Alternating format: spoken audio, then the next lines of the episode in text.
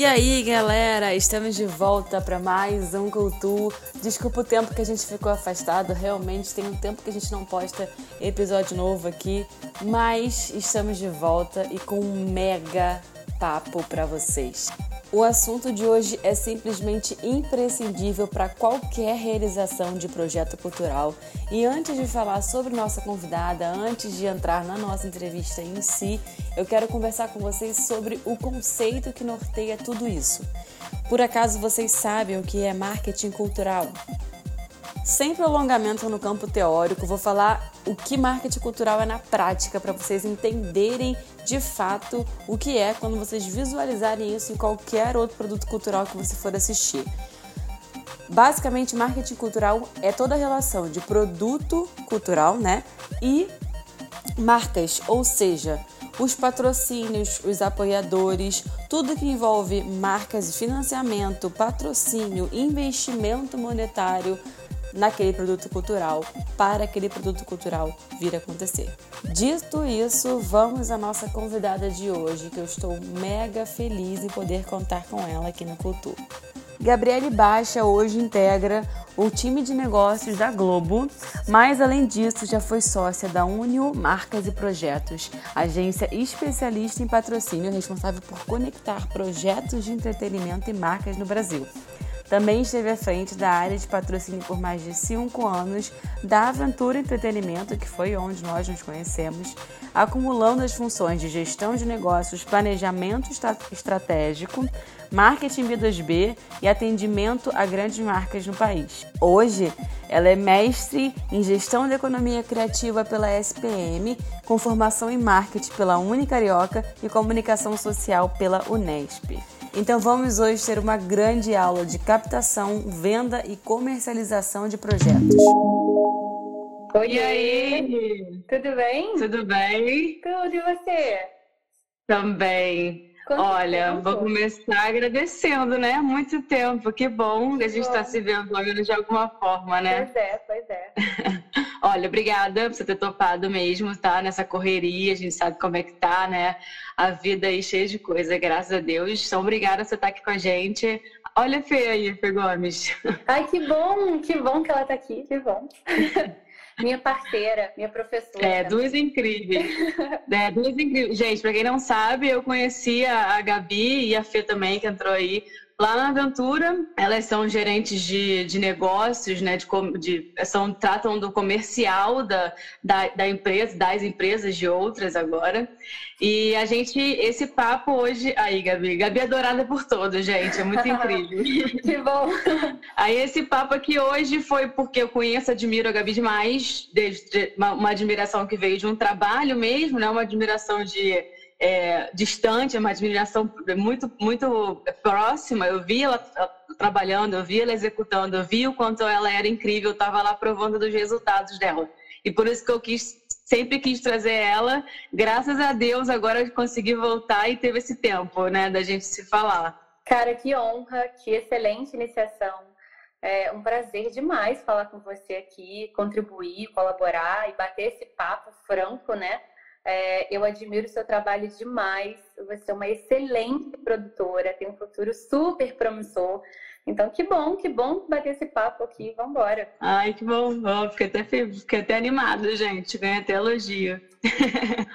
Olha, primeira coisa que eu queria tratar com você é de um conceito, né, que eu costumo trabalhar muito porque foi um conceito que eu, dentro da formação de produção, eu tive contato e eu acho que ele é pouco trabalhado, só que ele está de fato muito presente em toda a realização hoje de, produto cultura, de projetos culturais, né, que é o conceito de marketing cultural. É, eu sempre defendo, assim, nas, nas palestras, lives, oficinas que eu dou de produção, sempre defendo que a gente tem que trabalhar o, o, marketing cultural desse produto, né, que é a relação com as marcas, etc., desde o início, quanto antes, o melhor. E aí eu queria te perguntar o que, que você acha desse projeto, assim, qual é o que, que é o melhor para venda? Qual o momento que o comercial tem que se aproximar desse do, do, do desenvolvimento do projeto? Tá, eu concordo totalmente com você. Que bom que você está levantando essa bandeira. É, eu acho que quanto antes a marca puder participar da concepção artística do projeto, mais fácil é encontrar maneiras dessa marca entrar no contexto artístico-cultural sem ficar forçado, é, sem ficar agressivo para o consumidor que está assistindo, sabe? Para gente, para o público final. Então, se você dá a oportunidade da marca participar dessa jornada do início ao fim, você vai encontrar formas criativas de incluir a marca no conteúdo, ou mesmo que não esteja no conteúdo, possibilidade dessa marca falar com o público que ela quer durante todo o processo, né? Então, se tem um cronograma específico, aberto, quanto maior ele for, maior são as oportunidades e as chances da marca poder falar com o público que ela quer falar, né? Então, sei lá, desde é, da criação artística, da concepção desse projeto, um encontro com os principais clientes dessa marca para falar o que vem por aí. Eu estou falando de coisas mais simples mesmo, mas até de inserção do produto nesse roteiro sem que fique agressivo. Então, eu acho fundamental. Quanto antes começar essa discussão, mais fácil e mais orgânico fica essa relação. E outra coisa, assim, que a, a gente, que é uma coisa também que eu que eu falo muito, que é assim, a gente trata de produtos, né? É produto, é um comércio, é um mercado. Só que isso não é também um assunto muito polemizado, né? Tem muita gente que é contra, que tem seus poréns em, em olhar o fazer artístico, o criativo, como de fato um produto é, monetizado, né? Um que deve ser monetizado. Só que ao mesmo tempo, grandes empresas, grandes projetos não se fazem se não tiver essa noção de comercializar ele desde o começo. E aí, quando a gente fala isso, quando a gente é, né, transforma o, o, projeto em si, esses produtos culturais, manifestações culturais em produtos, você, consequentemente, já começa a falar de economia criativa. Você que estuda economia criativa, mestranda graduanda, etc., o que que você fala assim, para a gente do mercado da economia criativa hoje em dia no Brasil? Qual, qual, qual o seu panorama? Assim? Que delícia de pergunta.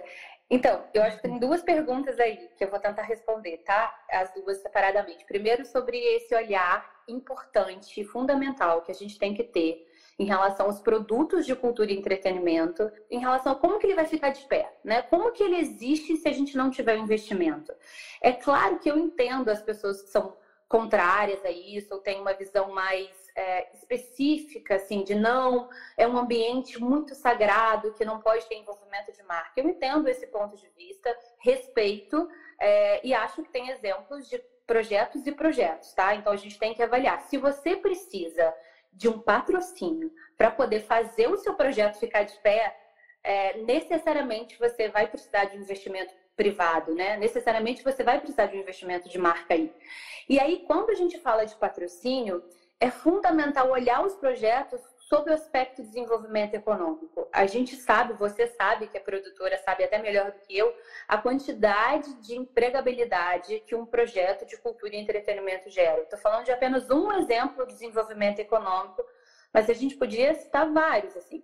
Eu sei que tem uma importância do desenvolvimento social humano que só um projeto artístico e cultural é capaz de provocar e é importante a gente ter esse olhar também. Mas só que a gente está falando de uma indústria que emprega, né, que, que, que tem um volume específico e representativo no PIB do país, né, acho que são 2,6 e 2,7, depois eu mando aqui para você o número certinho do produto interno bruto no Brasil. Então, a gente está falando de desenvolvimento social, econômico, empregabilidade. É importante olhar a cultura sobre o aspecto econômico, sim. E aí, dentro da economia criativa, que é o mestrado que, se tudo der certo, eu termino em dezembro, vamos ver. É, eu estudo sobre, sobre patrocínio também, né? Um dos recortes que eu faço sobre patrocínio, mas assim, eu sou muito apaixonada nesse tema de economia criativa, porque é uma forma de você olhar os produtos culturais, assim, a economia criativa ela tem uma matéria-prima muito específica que é a criatividade. Então, ela parte dos produtos que utilizam criatividade para sobreviver, para gerar desenvolvimento. E aí, quando a gente está falando de um universo que tem é, produtos tangíveis, eu vou chamar assim, tá? Escassos, é, você ter pensamentos de economia baseado numa matéria-prima criatividade é muito legal, assim, né? É, a maioria dos produtos que a gente vê, se você consome, quanto mais pessoas consomem aquele produto, mais fácil ele vai acabar. Né? Ele tem um ciclo de vida curto e específico, ou mesmo que não seja curto, é específico. Já os produtos de cultura, de economia criativa, não, né? Quanto mais pessoas veem aquele quadro, por exemplo, mais valor ele tem. Quanto mais pessoas assistem um espetáculo musical, né, do nosso meio, mais valor ele tem. Tem mais pessoas apaixonadas por aquele produto, mais pessoas vão falar sobre. Pode ser que a gente consiga estender uma temporada a partir daí. Então, a gente tem uma lógica reversa da economia tradicional e é bastante motivador. E faz parte olhar para isso, sabe? Faz parte a gente olhar para a economia a partir da geração, né? A partir do que a cultura pode gerar de benefício para o país e para a sociedade.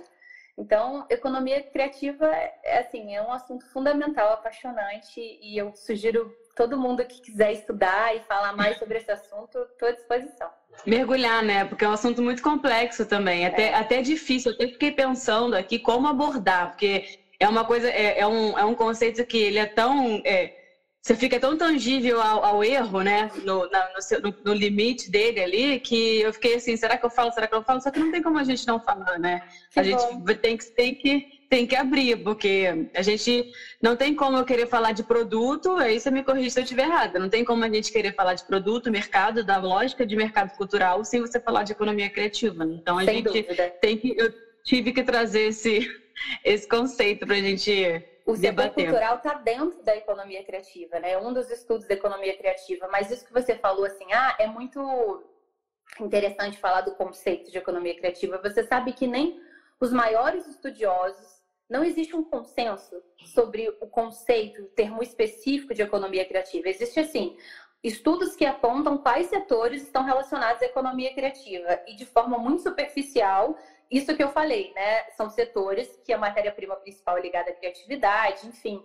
Mas não existe um conceito fechado, né? É um estudo não novo. Não existe aquela resposta do que é. é. economia criativa, né? Não existe aquela resposta objetiva. É, mas eu acho muito bom estudar sobre esse assunto para poder gerar insumos de números, sabe? Quantitativos. É importante a gente falar sobre, sobre a cultura, sobre os projetos culturais, baseado em dados, em fatos, pesquisa, porque a gente fica muito no amor na arte, né? Na cultura, a gente fica muito na Ai, paixão. Aqui, né? É, do, do daquele artista maravilhoso, daquele autor maravilhoso, aquele roteirista que fez um roteiro incrível.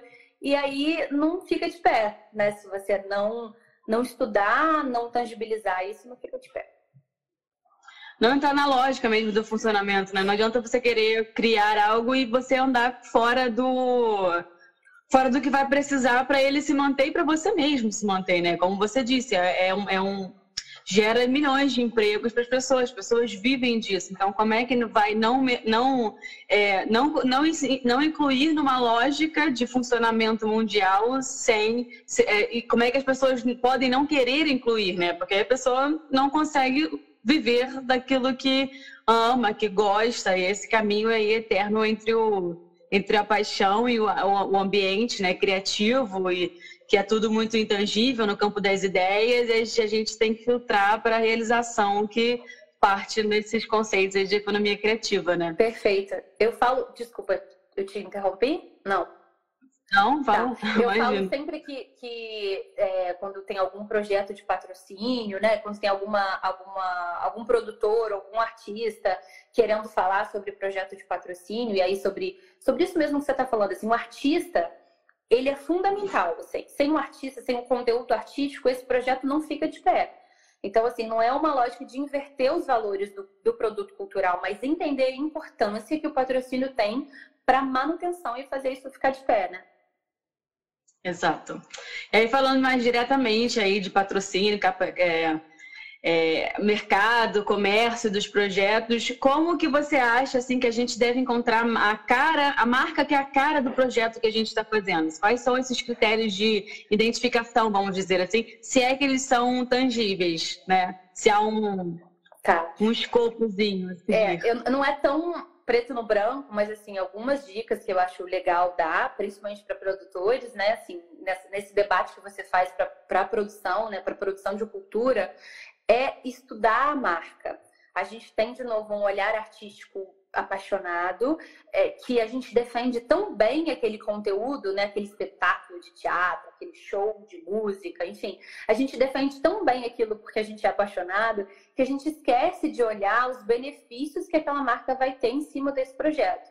Isso é muito importante, assim, é, muito, é, é fundamental você ter contrapartidas bem definidas. E na hora de você apresentar o projeto, eu acho que quanto mais próximo tiver o discurso desse projeto com o território da marca, melhor vai ser, maior vai ser a sua chance de vender esse projeto.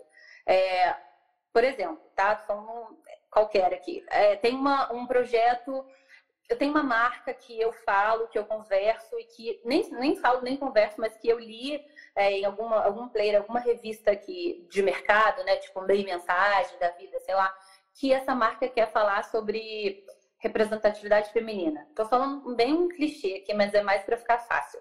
É, aí eu vou hum. levar para essa marca um projeto que são seis atores homens no palco fazendo referência de música masculina. Eu não estou diminu... não tô falando que é mais ou menos importante, não é meu gosto pessoal, é o que essa marca está falando enquanto território.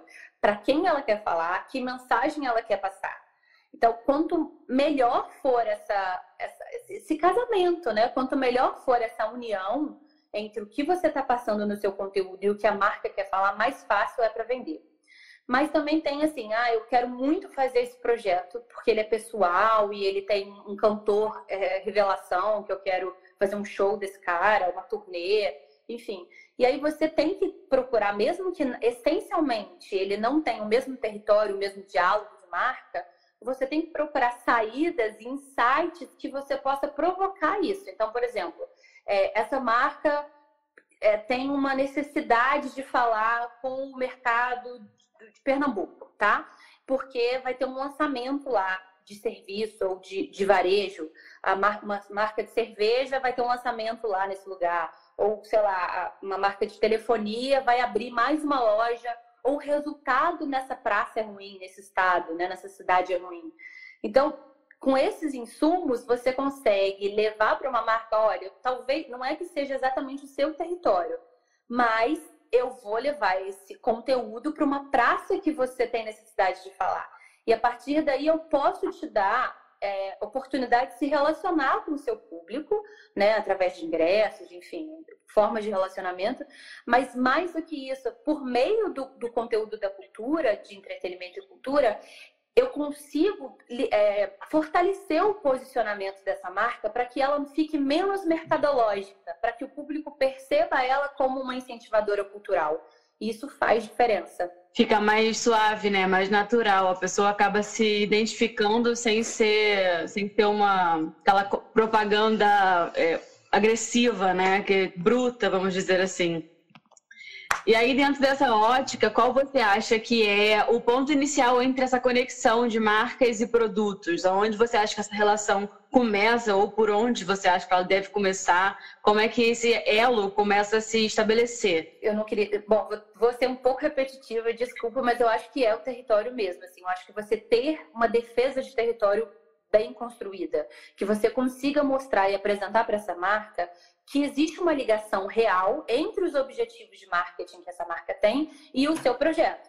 Então, assim, eu acho que tem uma, uma um movimento muito positivo para isso, mas o ponto de elo inicial não tem muita fórmula, sabe? Assim, a, a Fê Gomes acho que ainda está aí, mas se ela não tiver, certamente tá. ela vai concordar comigo. É, tá existe um trabalho de formiguinha que é feito, sabe, de captação de patrocínio. Não tem mágica, assim, ah, porque eu preciso ter é, ser irmão do presidente. Não existe isso, assim. Se você estiver falando com marcas sérias, né, se você estiver falando de estratégia, se você estiver falando de benefício de marketing para essas marcas por meio da associação do produto cultural, você precisa tentar, você precisa alcançar essa marca, você precisa conversar com eles pela primeira vez, sabe? Então, assim, é, o ponto inicial é tente, entenda quais são as marcas que têm um diálogo mais claro com o seu projeto, com o seu produto, ou com a praça que ele vai estar, ou com o elenco, por exemplo, tem uma campanha de uma marca X que vai sair com esse ator, e esse ator também está no meu espetáculo. Então, eu estou aumentando, eu estou fortalecendo a imagem desse, desse artista, desse cantor ou desse ator, por exemplo. E a partir daí, caçar esses contatos, sabe? É, e aí você vai falar com muita gente, você vai conversar com muitas marcas para poder ter um resultado positivo é, nesse esforço de venda. Mas, de novo, assim, quanto melhor for o discurso, quanto mais próximo o discurso for, o discurso verdadeiro, né, que eu falo, quanto melhor for esse discurso em relação à marca, né, em relação à proximidade da marca, mais fácil ela vai te ouvir, assim. Você nem precisa ficar muito loretando, porque é, é, é assim, opa, entendi, é isso né? Tem, essa, tem esse Entendi e quero, né? É. É isso. Olha, todo mundo falando aí, sou fã da Gabi, Gabi da aula. Ai, bom, Todos os comentários são enaltecendo o seu né? trabalho. Né? Tem um monte de amigo aqui, mas tudo bem. Olha, pelo que eu tô vendo, aí são pessoas que trabalham com você, então não é só amizade, é uma admiração profissional também. É, eu sinto, assim, como pessoa que está realizando coisas aí, né? Não trato diretamente, tão diretamente assim, né? Claro, mas na execução, que é mais a minha área, eu sinto que cada vez mais a gente está abrindo espaço para interatividade é, da marca com o produto, né? Eu acho que esse, é, eu vejo, e aí me, me corrige se eu estiver errada, é uma tendência que eu acho que está acontecendo, de, de, da marca estar cada vez mais ativa na participação e criação, desenvolvimento, opinando de fato. Isso é o que está acontecendo mesmo ou estou completamente errado? É o que está acontecendo totalmente. É, a gente, se você olha o produto cultural, o espetáculo cultural dentro de um contexto de marca, né, dentro de um contexto de publicidade, é, as marcas hoje elas querem ser lembradas. Existe um volume gigante de informação e de publicidade e de marca o dia inteiro. Então, assim, o que, que eu vou fazer para ser relevante? Né? Que ferramenta eu tenho para ser, ser destacada, para essa, essa pessoa me lembrar de mim, lembrar que eu existo? Então, a gente precisa dar oportunidade para essas marcas se associarem aos nossos produtos, ao nosso conteúdo cultural e poder, por meio desses conteúdos, atingir os, os patrocinadores, os clientes, né? O público final, os consumidores. E quanto antes isso for, mais verdadeiro é, né? Assim, ah, por exemplo, você falou de experiência, é, de ativação. Experiência é um, é um, estudo muito, assim, não é, não é recente, né? Ele é bastante antigo. Essas oportunidades das marcas gerar experiência para os consumidores, para o público daquele evento, daquele show, daquele espetáculo, daquele teatro, porque é por meio dessas experiências que você vai ter uma memória afetiva e vai ter uma memória de fato para aquela marca. Né? Então, eu tive uma experiência positiva associada a essa marca. Então, é fundamental. Quanto mais é, inovador, e não no sentido clichêzão, não, não no sentido chato da palavra, mas quanto mais criativo e inovador você for, é, mais fácil vai ser essa, essa relação. Então, acho que você está super certo, é isso aí. Teve uma pergunta, vou fazer a pergunta antes de voltar ao roteirinho. Tá bom. Gabi, eu sinto muita dificuldade de chegar nas pessoas chaves das empresas que abordo. Existe uma maneira de fazer isso sem ser o que indica? Entra um pouco no que você falou um pouco antes, né? Existe sim. É, você ajuda, o que indica ajuda porque o seu e-mail, o seu contato pode ficar lá num limbo qualquer. Então, assim, quando você tem um que indica, você, você consegue falar: Oi, Thay, cara, minha amiga está com um projeto muito legal, dá uma olhada lá no e-mail que ela te mandou. Então, assim, com certeza faz diferença, tá? Mas eu acho que não é só isso, de verdade. Assim, é... eu sou de São Lourenço, eu sou do sul de Minas, eu sou do interior é, fiz faculdade primeiro, morei em Juiz de Fora, e depois fui para o Rio. Então, é, o meu quem indica foi a empresa que eu trabalhei, ou seja, o nome da empresa que eu trabalhei é associado a mim só, entendeu? Então, é, não tem muito isso, eu não acredito muito nisso, sabe? Tipo, só vai fechar em quem indica. É, para isso é importante ter uma estratégia.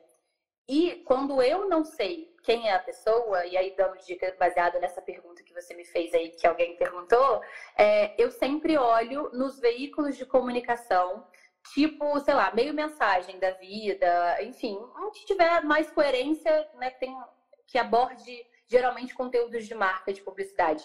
E aí eu, dica assim, aleatória, tá? Eu vou lá e coloco assim, segundo gerente de marketing, ou gerente de patrocínio, ou gerente da empresa tal, É, e aí aparece o nome da pessoa, né? Não, não tem como dar errado. Aparece o nome da pessoa, você já sabe quem é o responsável por aquela marca a partir desses dados, de Google ou de qualquer outro veículo de comunicação mesmo. E aí você vai tentar falar com essa marca. O que, que eu já fiz algumas vezes e deu certo, tá? Então acho legal dividir. É, eu vejo qual é o arroba final dessa marca. Então vamos lá, é, cultu.com.br tá? Então é tai.cultu.com.br. Eu já sei que o final é arroba cultu.com.br. E eu quero muito falar com a Thay. Então eu vou tentar. Tai.blois, é, Tai, Blois, junto. Juro, isso assim, é, é, é meio peão, não é a melhor saída, claro. É, o ideal é você ter uma assinatura de um veículo que consiga te fornecer esses e-mails de atualizado, porque esse caminho que eu estou falando é um caminho que demora muito mais, né? E ele, ele vai, a, a forma diferente vai te poupar um tempo, mas para quem está começando, eu acho que vale a pena, assim, é uma tentativa, eu e acerto, né? É uma dica prática, é, é ótimo. Deu duas tá dicas bem práticas né? aí. Você, voltando ao assunto que a gente estava de interatividade da marca e ela participar mais ativamente dos projetos, você acha que existe é, talvez um limite para essa entrada? Porque, vamos falar assim, as claras, eu acho que às vezes, às vezes a gente tende a, a dar tudo né, ao patrocinador e talvez a gente, em alguns momentos, alguns produtos acabam se perdendo ou perdendo seu, seu, seu, sua essência criativa, artística, ou, ou até passando do natural para ser brutal, né? Nessa relação aí que a gente vem falando também. Então, você acha que existe algum é, regras a serem jogadas assim para para que o, o, grosso seja mantido e ou que, que, esse espaço não seja invadido pela marca ou que não seja que não venha algo muito é, obrigatório, sabe? Se você acha que existem regras para isso e quando que essas regras deveriam ser estabelecidas?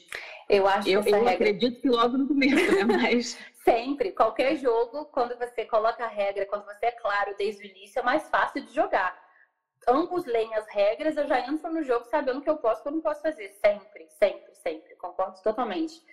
É, eu nunca participei de um projeto que o patrocinador tenha tido benefícios demais, ou tenha extrapolado demais, ou tenha é, exigido demais até agora. Porém, eu concordo sim que precisa de um limite claro, que é o conteúdo artístico, o conceito artístico.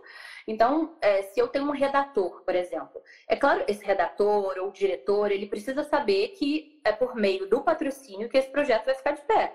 Então, ele precisa entender essa mecânica e, entendendo essa mecânica, ele vai aceitar os pontos da marca. Mas a gente tem que entender também que, do outro lado, né, geralmente quem decide patrocínio, geralmente, não é uma regra, são profissionais de marketing, que são profissionais criativos e que vão ter o bom senso inicial, primordial, que é não quero um conteúdo ruim de pé. Ninguém quer ver um especial publicitário. Ninguém vai comprar o ingresso para ver um especial publicitário de marca nenhuma.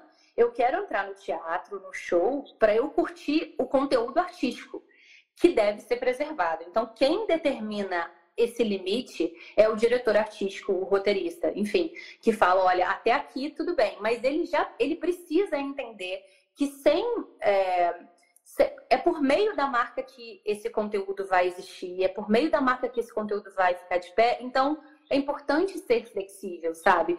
E sair desse discurso que eu falei no início para você, né? Primeiro do discurso assistencialista de quem capta o patrocínio, né? De falar do favor, vem cá, me faz um favor, eu sou seu amigo, eu sou primo de fulano. Não, não é favor. É, o patrocínio ele contribui para as estratégias de marketing da marca. Ele contribui para o posicionamento das marcas. Existem estudos e estudos que comprovam o que eu estou falando. Então, pesquisas e pesquisas. Inclusive, a do meu mestrado, né, uma das pesquisas do mestrado que eu estou fazendo, do recorte de economia criativa, é, fala de uma marca patrocinadora de um festival de cultura e de um festival de música bastante popular e de um naming de um teatro, é, exatamente sobre o ponto de vista de posicionamento. O que, que eu quero? Eu quero me posicionar para esse público que vai me perceber como uma marca menos mercantilista e vai me proporcionar formas de, de me relacionar de contrapartidas que vai contribuir, né? Não só de exposição de marca de mídia espontânea, que é uma das contrapartidas mais visadas, mas também de relacionamento com esse consumidor final. Então, eu acho que ninguém quer, em sã consciência ou verdadeiramente, um produto cultural comercial. Assim, feião, sabe? Pô, eu quero curtir um material, eu quero, eu quero ir no show, eu quero ver aquele show do início ao fim, ouvindo as músicas do artista que eu gosto. Então, cabe a marca aí, ao produtor, criar formas é, criativas e orgânicas e bem construídas de que isso fique maneiro, né? E é esse o ponto que a gente estava falando também, tipo, de você, a gente tem um produto, você que é produtora, né? Tem produtos de cultura e entretenimento que conseguem oferecer isso para a marca. Isso é uma saída, né? Isso é, é, as marcas querem isso, elas querem ser lembradas. Então, quanto mais flexível a gente for, melhor. Mas sim, respondendo o que você está falando, tem um limite. Tem um limite porque o principal é o consumidor final que vai assistir esse show, esse teatro, esse espetáculo, ter acesso a um conteúdo de qualidade, né?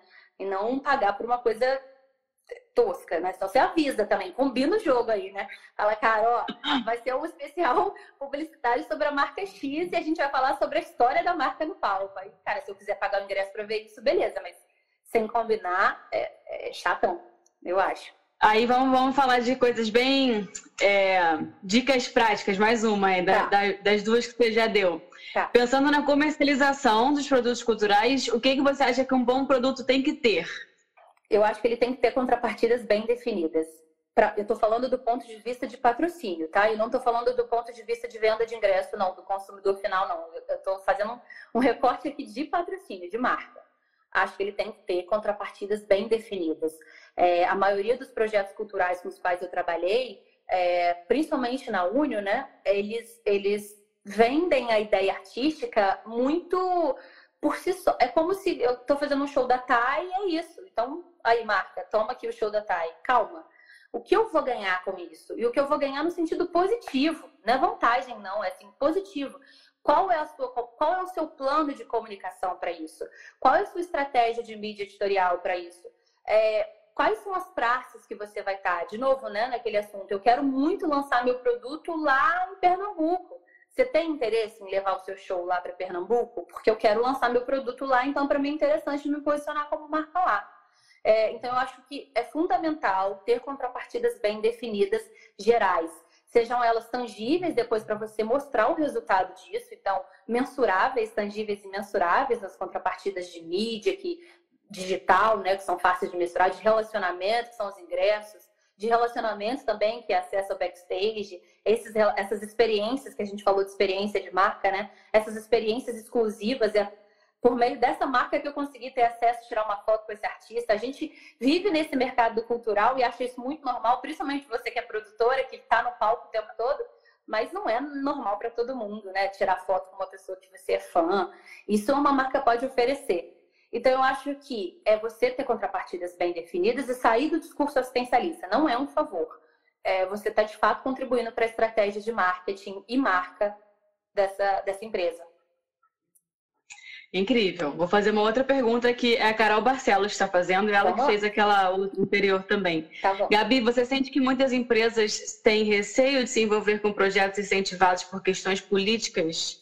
Sim, é, acredito que sim, Carol. Por quê? A gente está passando por um, por um período, né, por, por, por um ano, 2019 principalmente, que foi um ano que você tem uma posição política partidária que se opõe é, publicamente a cultura. Né? É como se você tivesse criado um personagem, um vilão.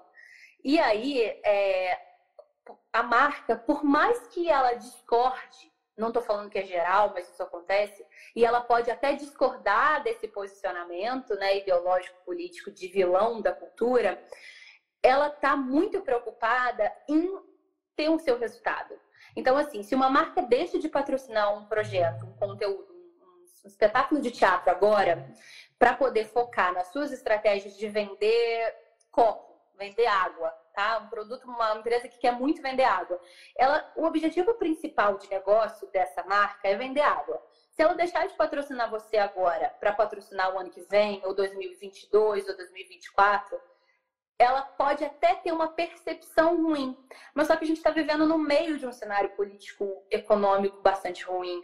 Então, sim, é, eu acho que esse posicionamento político é, é muito maléfico para os projetos culturais e a gente precisa fazer um esforço muito maior para poder quebrar isso, sabe?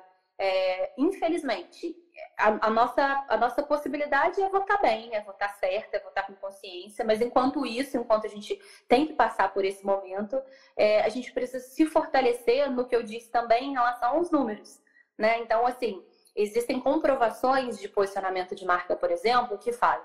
Quando você faz um patrocínio, um projeto patrocinado e associa a sua marca a um projeto cultural, você tem, você aumenta as chances de ter boa percepção e posicionamento de marca. E aí, posicionamento de marca nesse mercado nosso de cultura, sendo muito claro, sim, tendo didática básica clara mesmo, cara. Quando eu chego no mercado e escolho um sabão em pó, eu vou numa marca específica porque ele está melhor posicionado na minha mente. Todas as marcas na minha mente, no meu bolso, no meu coração, todas as marcas querem isso todas querem estar bem posicionadas, porque isso é resultado imediato. Eu garanto, porque eu estou estudando isso, tem números que comprovam isso que eu estou falando, que investir em projetos de cultura e entretenimento contribui para o posicionamento da marca. Logo, eu estou contribuindo para o resultado financeiro que essa marca vai ter. Então, é por meio desses exemplos, é, desses números, dessas pesquisas que a gente precisa levar os projetos para as marcas. E assim, e mais, tá?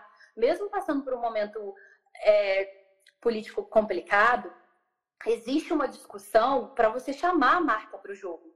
Eu acho isso muito relevante, sabe? Quando você fala assim, ó, é, um projeto cultural emprega X pessoas. Vamos pôr aí um musical, sei lá, 300 pessoas, direto e indiretamente, tá? Então, eu tenho um projeto cultural de um musical que emprega 300 pessoas. Se eu não tiver esse projeto, se ele deixa de existir, o que, que essas pessoas vão fazer? Então a marca precisa entender o papel que ela tem nessa indústria, sabe? O papel relevante que ela tem no desenvolvimento e na empregabilidade dessas pessoas. A gente falou do, do número do PIB, né, do, da economia criativa, que está é, o mercado cultural está dentro de economia criativa. Então, assim, a gente vai deixar de existir? É mais um número negativo para a nossa economia? Então, marca, vem cá. Vamos chamar você para a realidade também, entenda o seu papel aqui, enquanto a gente não tem incentivo é, governamental. Incentivo, não falo nem só de leis de incentivo, não. Eu falo de, de falar, né, de acreditar, de, de incentivar né, é, os projetos de cultura e entretenimento. E que agora a gente está passando por um período mais difícil, mas é desafiador, mas vai dar certo, tá? E eu acho que tem um. Vamos ponto... passar. É, tem um ponto legal também que a gente tem que ficar assim. Eu sei que é meio poliana falar isso, eu nem gosto, né? Mas assim, a gente tem que ficar tentando tirar, fazer a caipirinha do limão mesmo, entendeu? Não tem o que fazer. Então, assim, o que, que a gente vai fazer nesse período? Quais são as contrapartidas e o que, que a gente pode oferecer para as marcas durante esse período, né? Já que a gente está passando por isso. Será que na hora da gente repensar os projetos culturais, principalmente os incentivados, quais são os valores que, que eram pagos antes desse período e quais deverão ser pagos a partir de agora? Vale a pena a gente, projeto incentivado teve uma inflação de valor. Né? Assim, uma coisa era o valor que era um, produtor técnico cobrava para um show e o mesmo produtor técnico cobrava para um espetáculo incentivado, patrocinado. São valores assim discrepantes. Então, a, a gente está falando de, de, dinheiro público. Eu estou aqui falando dos dois pontos, tá? Então, dinheiro nosso, é nosso, é de todo mundo, que é incentivado, que é da empresa. Eu, empresa, poderia pagar por esse por esse imposto, né? Ao invés de patrocinar, eu vou lá e pago o imposto, tá tudo bem. Mas se o governo abre mão desse imposto para você, empresa privada, patrocinar e colaborar com a cultura, com os projetos culturais, vamos todo mundo pensar junto, né? Vamos todo mundo pensar em conjunto, bem.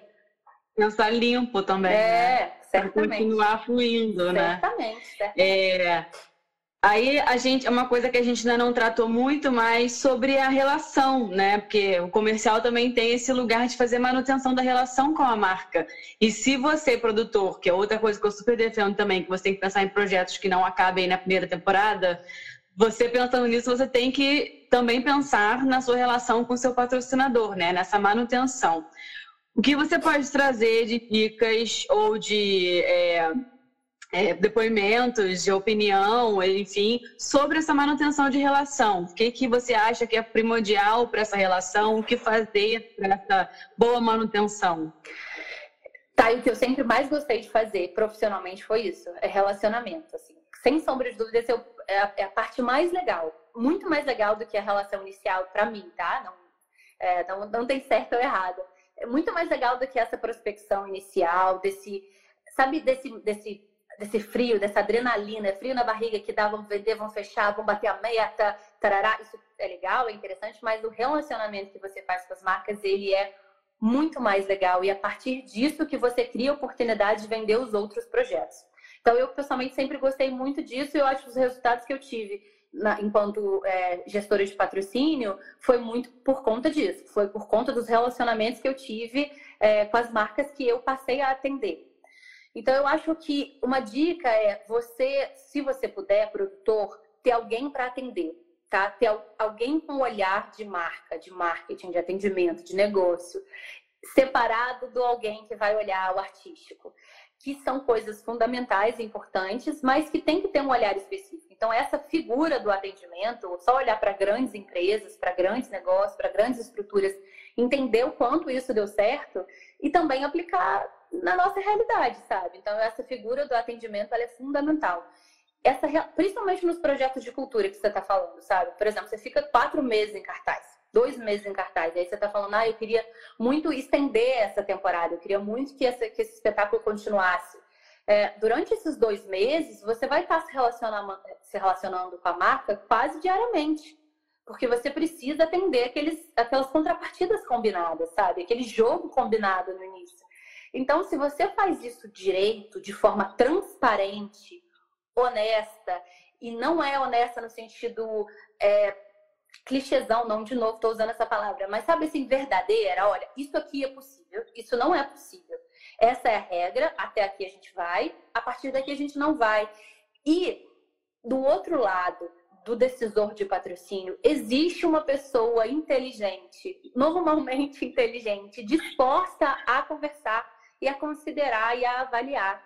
É, eu acho que, de novo, né, naquela conversa inicial, você procurar formas de inserir a sua marca, de inserir a marca no ambiente de cultura, que ele fique orgânico, que ele fique verdadeiro, melhor vai ser o resultado. E para isso, para esse acompanhamento, precisa de um atendimento, sabe? Precisa de alguém com olhar de marca, de marketing, com olhar comercial, para poder é, dar insumos e, e dar resultados né, de marca ao longo do processo.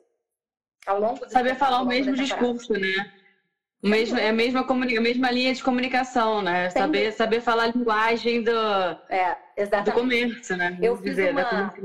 Você tem total razão. Eu fiz uma pesquisa também no mestrado, né? Que, que eu fiz uma entrevista com alguns decisores de, de patrocínio relacionados a mercado, principalmente mercado de música, que é o que a, a Unio estava mais focada, né? Antes de eu entrar na Globo, na, a Unio estava mais focada nesse assunto, de projetos mais focados com música.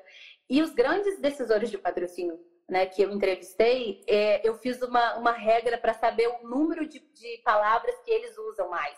Então, eu estou aqui conversando com você, nem estou com essa pesquisa separada, então nem vou te falar os números, mas assim, é, por exemplo, é, as marcas falam, falam qualquer coisa, tá? Falam muito de experiência. Então, experiência, experiência, experiência, experiência. As, as marcas falam muito de mídia, mídia espontânea, mídia, mídia, mídia, mídia espontânea. Então, assim, se você tem um atendimento que não sabe se comunicar, que é isso que você está falando, com essa marca, com o mesmo diálogo, com as mesmas necessidades, dificilmente esse diálogo vai fluir, né? É de comunicação, é uma comunicação fluida, né? Natural. E, e, sim, se você tiver oportunidade, você produtora do seu projeto, seja ele pequeno, médio ou grande, coloque um atendimento específico para isso, para falar com as marcas patrocinadoras. Faz bastante diferença. Que fale a própria língua. Isso aí. Ó, mais uma pergunta da Nath. Gabi, como você acha que as marcas podem entrar no pilar cultura? Como podemos ajudá-las? Eu entendo que acho que traz, Acho que você, você entendeu? Conseguiu sim, entender? Sim, sim, super, super. Estou respirando aqui para poder responder. É, eu acho que a gente precisa primeiro apresentar os insumos de, da possibilidade positiva que a gente tem em relação a isso. Então, é, desculpa se eu estou sendo repetitiva aí para quem está desde o começo, mas enfim, eu acho que vale a pena reforçar. É, territórios bem definidos de marca, ou seja, eu apresentar o meu produto, o meu conteúdo de entretenimento, de cultura, como uma forma de fazer com que essa marca tenha acesso ao seu consumidor. E aí, a partir do, do investimento na cultura, essa marca tem, vai ter uma percepção menos mercadológica, menos mercantilista, né? menos comercial. Porque eu, consumidor, vou ter um olhar para essa marca de que essa marca é um investidor. E eu tendo um, um acesso às, às, aos contatos da marca, ao planejamento estratégico que essa marca tem, eu consigo unir o meu projeto de cultura às estratégias que essa marca tem, para posicionar ela no segmento específico que ela quer, para conversar com o público específico que ela quer conversar. É um desafio, porque é, a gente está falando, a gente disputa né, os projetos de cultura, a gente disputa com, com coisas que são muito fáceis de mensurar, sabe? Então, assim, o, o, teatro, a cultura, principalmente antes da live, é legal vou falar um pouco de live também, que pode ajudar aí, galera que está produzindo, é, você não consegue um resultado imediato. Não existe, não caiu nessa cilada. Porque a Heineken vai. Falando de qualquer marca aqui, tá? A Heineken vai patrocinar o Rock in Rio porque ela vai vender mais Heineken amanhã. Mas, cara, amanhã o supermercado Guanabara, no Rio de Janeiro, vai, vai fazer uma promoção de Brahma que vai estar tá a metade do preço. Ou a logística de caminhão da Heineken não chegou a tempo do supermercado. Irmão, não é tão fácil assim, tá? Não é tão fácil assim, não é tão claro essa matemática. Então, assim, a gente precisa se fortalecer nos argumentos que a gente tem, que é contribuir para o posicionamento dessa marca para que essa marca fique mais lembrada na cabeça e no coração daquele consumidor. E a gente, produtor de conteúdo, tem uma forma mais orgânica mais natural de fazer essas conexões, sabe? De incluir, que foi a primeira pergunta que você fez, essa marca no roteiro e no contexto desse produto, sabe? É, e aí o que eu falei de live é que eu falei, ah, vou citar um negócio de live que é interessante, rapidamente, eu não sei nem, eu tô falando pra caramba, né? Não sei nem se tem tempo aí. Não, por favor, ah, então vai. Tá. Porque você, as lives, assim, por exemplo, uma live que eu, na Unio, né, que eu é, fiz o projeto de patrocínio, só um dos exemplos, tá? Que foi uma live do Diogo Nogueira. Eu tinha um interesse muito grande de, de falar com marcas varejistas, que normalmente não se associam a projetos de cultura, principalmente teatro, tá? E aí, é, qual foi a saída que a gente encontrou para isso? O Diogo Nogueira, que é um cantor, foi fazer a sua live de aniversário, a primeira live que ele fez, né, naquele boom de live. E numa uma estratégia artística, né, da, do diretor artístico, ele também ia cozinhar. Então, a, a, a marca, né, Camil, que foi uma das marcas que se relacionou com esse projeto, com a live do Diogo, que é uma marca extremamente varejista, que é arroz, né, arroz carreteiro, feijão carreteiro, açúcar união, enfim. É uma marca que normalmente não se relaciona com cultura, com entretenimento porque eles preferem fazer um investimento que dê resultado a curto prazo, que é o investimento de ponto de venda, o investimento de anúncio em algum veículo de comunicação forte que vai falar de preço, que é completamente diferente da estratégia de cultura. São coisas diferentes, complementares e tão importantes quanto. Né? Então depende muito da estratégia. E aí, esse exemplo do Diogo, o Diogo cozinhou enquanto fez uma comida, né? Enquanto ele cantava é, a gente teve, por meio do QR Code, ali na live, um projeto de cultura, de música, que é um show, com QR Code, ou seja, bem todo mundo já viu aí, todo mundo sabe, isso não é, não é novidade para ninguém, mas que antes da pandemia, né, antes do isolamento social, não era possível ter esse, esse número exato para a marca instantânea né? Ou seja, o público vai lá, faz QR Code, já sabe quantos, quantos arroz venderam, mais, quantas pessoas entraram no meu e-commerce, por exemplo, né? A Riachuelo deu uma, uma entrevista falando que aumentou demais o número de, de volume de vendas no e-commerce deles, depois das lives. Então, você imagina, a Ivete fazendo uma live vestindo Riachuelo, aí ela tá lá cantando música lá, terará, do Arraiá, no caso, e aí, pô, tô aqui vestindo essa blusa da Riachuelo, obrigada Riachuelo, olha como ela ficou linda o público que vai estar assistindo vai automaticamente em casa entrar no site, no e-commerce da Riachuelo, ou às vezes fazer o scanning pelo QR Code ou não, para ver aquela blusa, para querer comprar aquela calça.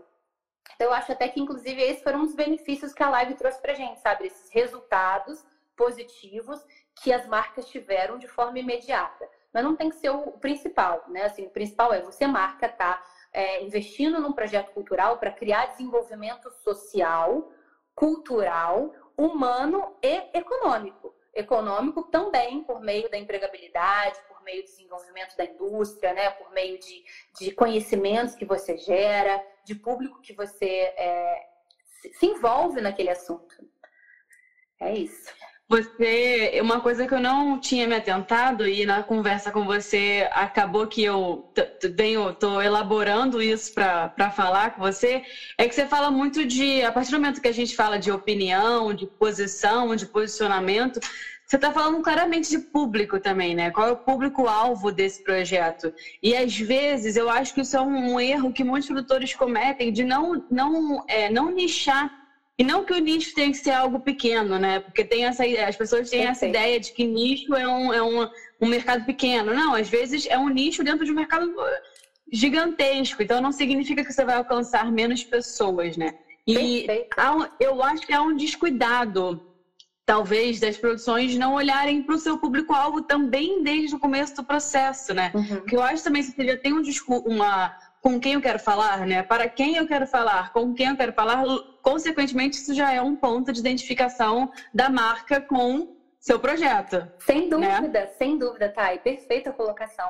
Eu acho assim, principalmente para os projetos pequenos, sabe? Pros, principalmente para os pequenos produtores que estão aí nessa luta com a gente. É, a gente tem que deixar esses nossos projetos de pé como? Se eu não estiver falando com a grande marca, né, eu não vou falar com uma grande marca varejista que fatura bilhões por ano. Mas se eu tiver, se eu preciso, cara, eu, eu fiz as contas do meu projeto e para eu colocar isso de pé, eu preciso de 6 mil reais. Qualquer coisa aqui, tá? Falando valor qualquer. Ou seja, eu preciso que uma marca invista 6 mil reais nesse meu projeto para ele ficar de pé. Então, ao invés de eu procurar uma marca que fala com o Brasil inteiro, por que não eu partir dessa marca que quer falar com essa praça específica ou com esse nicho de pessoas específicas que eu tenho que falar. É fundamental isso que você falou, sabe? Eu acho que tem um, um não é nicho no sentido de menor, ou no sentido de menos um menor público, né? Menos pessoas assistindo ou consumindo aquele produto, aquele projeto cultural, mas sim de você de você ter acesso a quem de fato vai ter uma associação verdadeira com aquele conteúdo, seja ele qualquer, né? Qualquer for. Então, sim, é fundamental. É, é isso, assim, é, é, é uma análise, uma estratégia que os produtores a gente tem que ter, né? A gente, eu não mais, mas enfim, é, os produtores de, de, de, cultura tem que ter no início, né? No início da concepção artística do projeto. Faltam oito minutinhos para a gente terminar. Vou te tá fazer tá uma, uma pergunta que talvez possa não ter resposta, tá? Para isso ainda, porque eu acho que a gente está criando esses novos formatos aí. Como você bem disse, a gente está passando por uma reformulação de toda a cadeia produtiva, né? Mas você acha que existe algum algum modelo de não não modelo falei a palavra errada acha que existe algum, algum formato de projeto é, que é o formato que vai bombar daqui a pouco, é o formato que as marcas estão buscando. Porque, por exemplo, quando a gente fala de teatro, né, voltando a funcionar agora, a gente tem que pensar que a gente só consegue funcionar com formatos menores, formatos pequenos, formato de duas pessoas, um, só com base para não ter muita banda, enfim. A gente está diminuindo para poder alcançar, para poder se manter vivo, né? Você acha que dentro da lógica do, do, do, do comercial, isso também tem, tem, tá existindo essa frequência ou essa essa, essa tendência de seguir algum tipo de, de ir atrás de algum formato especial de projeto?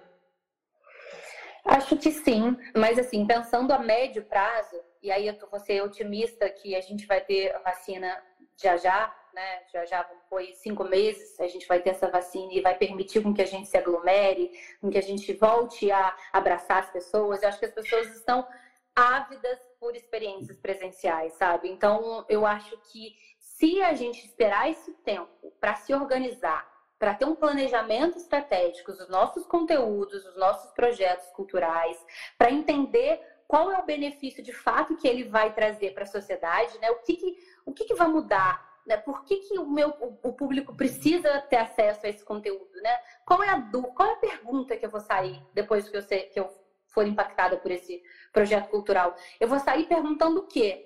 Qual o questionamento que eu vou fazer para minha vida, para minha vida social, para minha, as minhas relações humanas? Então, eu acho que é esse período é importante para a gente rever, sabe? O que, que eu quero fazer, para quem eu quero fazer e como eu quero fazer. E considerando que as pessoas de fato estão ávidas por experiências presenciais, o que eu acredito que estão, é, eu converso muito com várias pessoas sobre esse assunto e tem pesquisas que falam sobre isso, né, de, de dessa experiência, dessa necessidade de troca, né, de experiência presencial, física, humana. É, os projetos vão ter um, um peso diferente depois que a gente tiver, se Deus quiser, essa vacina e essa pandemia, é, esse isolamento social passar.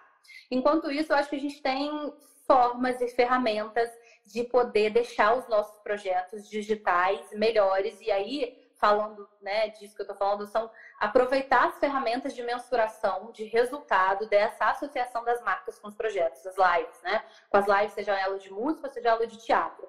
Então, se eu não posso é, ter um espetáculo de casa lotada, qual é o valor que eu preciso ter para ele ficar de pé com 10 pessoas assistindo? E o que, que de fato é necessário para essa produção? Se eu preciso de um valor tal, X, qual é a produção? Qual é o custo que isso vai ter para mim? Então, refazer, olhar para isso, sabe? Será que eu preciso mesmo ter essa superestrutura? É, não estou falando nem que eu estou certa nem que eu estou errada, tá? Eu estou falando de uma provocação para a gente pensar, é, enquanto produtor e fazedor de cultura e arte, é, de formas que a gente vai ter para sair desse, dessa encruzilhada.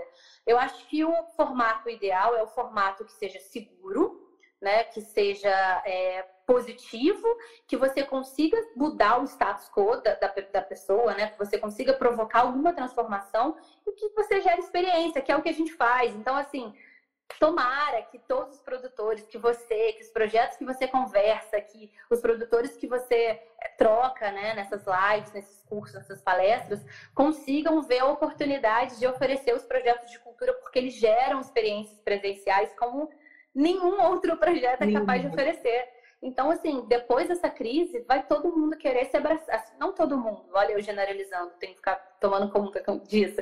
Mas, assim, boa parte das pessoas vão querer é, ter experiências presenciais, sabe? Presenciais, se abraçar, é, ter. Cara, eu, eu fui num show há um tempo atrás, é, antes do Covid, né? Um pouco antes do Covid, que era um show super intimista, que tinha poesia e música nesse show. E foi uma das experiências mais maravilhosas que eu tive é, de consumidor de cultura e arte, né? Assim, é claro que tem outros espetáculos grandiosos, festivais gigantescos que têm experiências maravilhosas, que a gente tem acesso a cantores internacionais ou espetáculos musicais grandiosos, enfim, mas foi uma das melhores experiências que eu tive na minha vida, essa aproximação com um público pequeno. É, então, será que a gente não consegue essa saída? Será que a gente não consegue formatar projetos de cultura e entretenimento que atendam a esse consumidor? Né, que sejam capazes de atender esse público que não quer aglomeração, né? E, e, enquanto isso, pensar nessa digitalização de conteúdo não só como tendência. Tendência, tendência era quando a Firjan lançou um estudo em 2019 dizendo, ó, é, a digitalização de conteúdo vai ser uma realidade para produção, produções culturais. Aí veio o Covid e acelerou tudo isso. Já é uma realidade, não é mais tendência.